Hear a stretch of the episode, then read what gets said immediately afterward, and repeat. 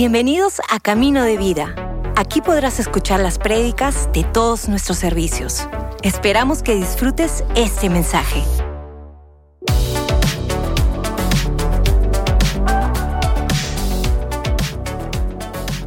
Muy buenos días iglesia, ¿cómo están? Bienvenidos a Camino de Vida. Gracias por estar conectados desde sus, desde sus hogares, desde sus casas, separando este tiempo en familia o en su trabajo, o quizás usted está en el micro, en el taxi, con sus audífonos, escuchando este mensaje. Gracias, de verdad, apreciamos muchísimo que se pare un tiempo para estar conectado con las alabanzas y escuchar una reflexión de la palabra de Dios.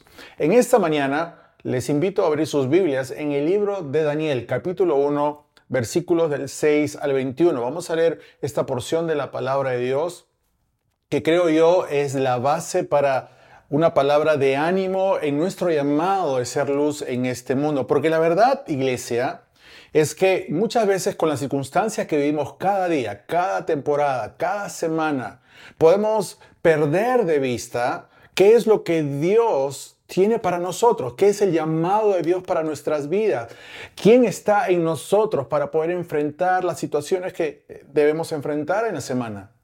Porque al final, cada día, cada semana, cada mes, cada año puede ser el mejor de tu vida si es que cada día, cada semana, cada mes, cada año es tu mejor espiritualmente hablando porque es independiente de lo externo, va a ser mejor porque vas a estar parado, parada sobre la roca que es Jesucristo. Y a pesar de que puedan venir tormentas, a pesar de que puedan venir ah, oposición, a pesar de que sea una temporada adversa, eso no va a afectar tu declaración, tu convencimiento, tu confianza, tu esperanza en Dios. Y siempre, siempre, siempre, a pesar de lo externo, va a ser un mejor día, va a ser tu mejor semana, tu mejor mes, tu mejor año, tan solo porque estás caminando con de la mano de Dios, estás caminando bajo la sombra del Altísimo en tu vida. Dios va a proveer, Dios va a abrir puertas, Dios va a mostrar su gracia y su favor para ti, porque sabes caminar con Él. Y esta es la clave, sabes entiendes, conoces a Dios. No es alguien extraño para ti, no es alguien el cual tú corres una vez al año, sino porque estás en una constante relación con Él. Esa, esa relación va a producir en ti una revelación de lo bueno que es tu Padre. Daniel 1, del 6 al 21, dice lo siguiente. Entre los que fueron llevados al palacio del rey estaban cuatro jóvenes de la tribu de Judá se llamaban Daniel, Ananías, Misael y Azarías. Pero el jefe de los sirvientes del palacio les cambió el nombre. Esto es clave en esta reflexión de esta mañana. Les cambió el nombre. A Daniel le puso Belsasar, a Ananías le puso Sadrach, a Misael le puso Mesac y a Azarías le puso Abednego. Daniel decidió no comer ni beber lo mismo que el rey, porque para él eso era un pecado. Por eso le pidió a Aspenaz que no los obligara a pecar ni a él ni a sus amigos comiendo esos alimentos. Y aunque Dios había hecho que Daniel le cayera bien a Aspenaz, de todos modos Aspenaz le dijo, el rey ya decidió lo que ustedes deben comer y beber. Y yo le tengo miedo. Si llega a ver que ustedes tienen cara de enfermos, mientras que los otros jóvenes se ven sanos, me mandará matar. Y de eso ustedes tendrán la culpa. Entonces, Daniel fue a hablar con quien estaba encargado de cuidar de él y de sus amigos y le dijo, nosotros somos sus humildes servidores. Yo le ruego a usted que haga con nosotros una prueba de 10 días. Durante ese tiempo, denos usted de comer solamente verduras y de beber solamente agua. Pasados los 10 días, compare usted nuestra cara con la de los jóvenes que comen lo que come el rey. Entonces podrá usted hacer con nosotros lo que le parezca mejor. Y el encargado de cuidarlos aceptó lo que Daniel le propuso. Y diez días después, Daniel y sus amigos se veían más sanos y fuertes que los jóvenes que comían lo mismo que el rey. Entonces, el encargado de ellos dejó de darles el vino y la comida que estaban obligados a beber y comer, y en vez de eso les daba a comer verduras. Estos cuatro jóvenes recibieron de Dios mucha inteligencia y sabiduría para entender toda clase de libros y de ciencias. Esto es el favor de Dios sobre la vida de, de los que le siguen. Además, Daniel podía entender el significado de los sueños y las visiones. Y cuando se cumplió el plazo que el rey había puesto, Aspenaz llevó a los jóvenes ante el rey Nabucodonosor. El rey conversó con todos los jóvenes, pero no encontró entre todos ellos uno solo tan inteligente como Daniel y sus amigos Ananías, Misael y Azarías. Por lo tanto, los cuatro se quedaron al servicio del rey, haciendo todo lo que el rey les pedía, aunque lo hacían mejor y con más sabiduría que todos los sabios y adivinos del reino juntos. Fue así como Daniel se quedó en Babilonia hasta un año después de la llegada del rey Ciro de Persia. Daniel hizo cosas diferentes y porque hizo cosas diferentes a lo que la multitud hacía, Dios le dio favor, Dios le dio gracia. Los babilonios lo que habían buscado durante todo este tiempo en el exilio era cambiar el estilo de vida de estos jóvenes. era, su intención arrancar su creencia, arrancar la cultura con los cuales ellos habían crecido e impregnar eh, y darles la cultura de ellos. ¿Y cómo lo hicieron? Ellos intentaron cambiarles el nombre. Ellos les cambiaron su comida, les cambiaron la, vestimenta. Ellos estaban tratando de meter en estos jóvenes toda la cultura de Babilonia. Los presionaron para que ellos se adapten a Babilonia. Pero lo que me encanta de esta historia es que ellos no decidieron adaptarse al mundo, sino mantenerse en el llamado de Dios sobre sus vidas. Ellos decidieron ser quienes Dios los llamó a ser. Esto es increíble frente a las circunstancias que podemos atravesar en el mundo. Porque muchas veces cuando estamos en dificultad, cuando estamos en desventaja, cuando eh, estamos en una situación de apuro, muchas veces podemos estar tentados a traicionar nuestros principios, a traicionar nuestra relación con Dios solamente para que podamos solucionar problemas en vez de correr y confiar que Él está tomando el control de nuestra situación, que Él va a hacerlo de una manera muchísimo mejor de lo que usted y yo podríamos hacerlo. En el versículo 7 dice que el jefe de los sirvientes les cambió el nombre. Esto es muy interesante porque esta es la estrategia del diablo todo el tiempo. El diablo siempre quiere cambiarte tu nombre, quiere cambiar el nombre que Dios te puso. Él quiere corromper tu nombre. Y es muy interesante porque Daniel, su nombre significa Dios es mi justicia. ¿Y cuál es el nombre que le pusieron en Babilonia? Tu protector es Bel, un dios babilónico. Ananías, su nombre significaba la gracia de Dios sobre mí. ¿Qué nombre le pusieron? Tú eres la inspiración del sol. A Misael, su nombre significa ¿quién es como Dios? ¿Qué nombre le pusieron? Le perteneces a Sac o la versión babilónica de Venus. Y Azarías, su nombre significa el Señor es mi ayudador, le pusieron siervo del fuego esplendoroso. Y esa es la estrategia del enemigo de nuestra alma. Cambiar tu nombre, ponerte un rótulo, ponerte un nombre que el mundo quiere clavar sobre ti para que vaya en contra del plan de Dios sobre tu vida del, diseño de Dios para tu vida. Poner un nuevo nombre a alguien es declarar que la persona que lo pone tiene autoridad sobre la otra. Tiene autoridad sobre la otra. Me hace acordar muchas veces cuando en el, colegio, en alguna vez, en, algún grado del colegio había uno de estos matones, ¿verdad? Estos que hacen bullying y veíamos cómo alguien que tenía una ventaja física o era mayor agarraba al más débil de la clase y empezaba a llamarlo por nombre. ¿Por qué? Porque él consideraba que tenía autoridad, tenía más poder sobre la otra persona quien lo miraba como alguien débil. Y esa es la estrategia del diablo. Él intenta corromper el nombre que Dios tiene para ti, que Dios puso para ti, que Dios te llama para hacerte creer que la provisión, el cuidado, que todo lo que el mundo puede ofrecerte, eso realmente es a quienes tú tienes que buscar. Sin embargo, cuando tú y yo experimentamos la transformación de nuestras vidas porque decimos, Dios, te necesito, quiero servirte, quiero seguirte. Y abrazamos la fe cristiana y nos llamamos cristianos. Hay un nuevo nombre para nosotros, somos hijos de Dios.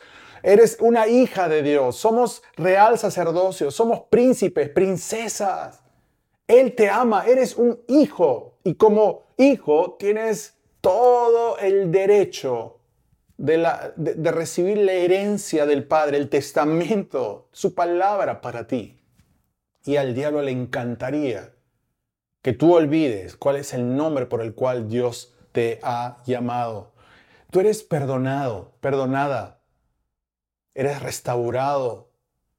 Eres nuevo, eres nueva en Cristo. Nunca, nunca dejes que el diablo intente robar tu identidad de quién eres tú. Y si durante todo este tiempo el diablo te ha hecho creer y te ha engañado y te ha hecho sentir como que eres un perdedor, te, ha, te ha puesto una mochila de vergüenza, Dios, como tu Padre, como un Dios de amor, de reconciliación, está esperando que tú puedas ir a Él y Él va a encargarse de restaurar tu vida. El diablo también quiere alimentarte con lo que el mundo ofrece. Por eso le puso la comida. El diablo siempre trata de llenar tu corazón con lo que el mundo ofrece. Y el diablo también quiere, enseñar, quiere enseñarte los caminos y las formas que el mundo practica. Y esto es muy curioso porque la respuesta en el versículo 8 de Daniel dice lo siguiente, que Daniel decidió, propuso en su corazón no contaminarse no iba a contaminarse. Y obviamente para los, los, babilonios era como, ¿por qué haces tanto alaraca? ¿no? ¿Por qué eres tan exagerado, Daniel? Es solamente comida. ¿Cuál es la gran cosa? ¿Por qué no comes? Y esto muestra cuán profunda era la relación que Daniel tenía con Dios, que involucraba a Dios en todas las áreas de su vida. No había un compartimento, no había un área en su vida oculta para Dios. Para él, para Daniel y sus amigos, Dios estaba presente en todos los detalles de su vida. ¿Con qué estás alimentando tu, alma? ¿Con qué estás llenando tu vida? ¿Estás comiendo con lo que el mundo te ofrece?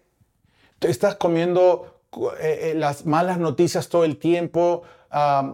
Instagram, las redes sociales, que lo único que hacen es como una droga, tratar de, atontarte y estar horas y horas metido mirando y mirando, mirando eh, información o videos que no tienen sentido. O estás alimentándote de la palabra de Dios.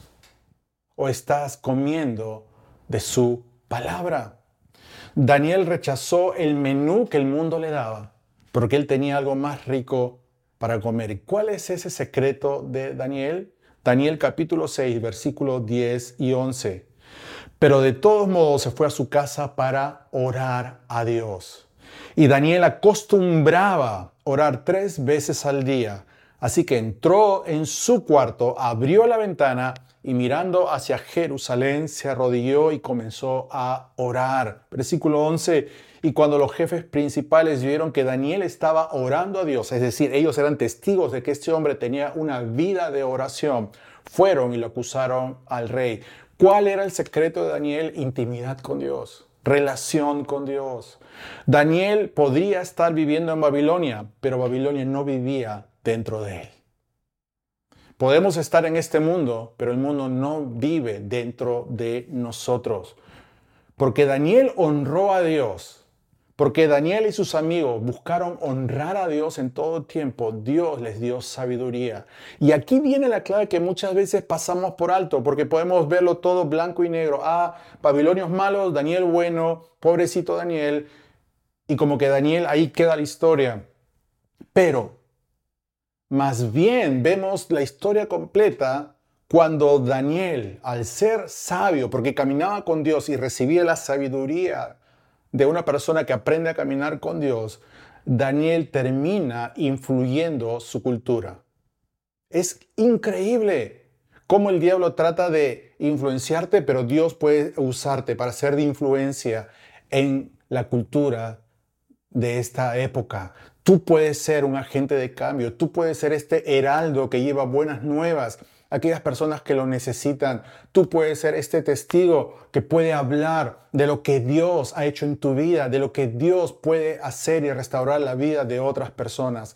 Y es aquí donde las palabras del Nuevo Testamento vienen a, nuestra mente porque las puertas del Hades, del infierno, no van a prevalecer, no pueden aguantar ante el avance de una iglesia que recuerda y sabe cuál es su nombre, quién es su Dios y que están en el lado ganador.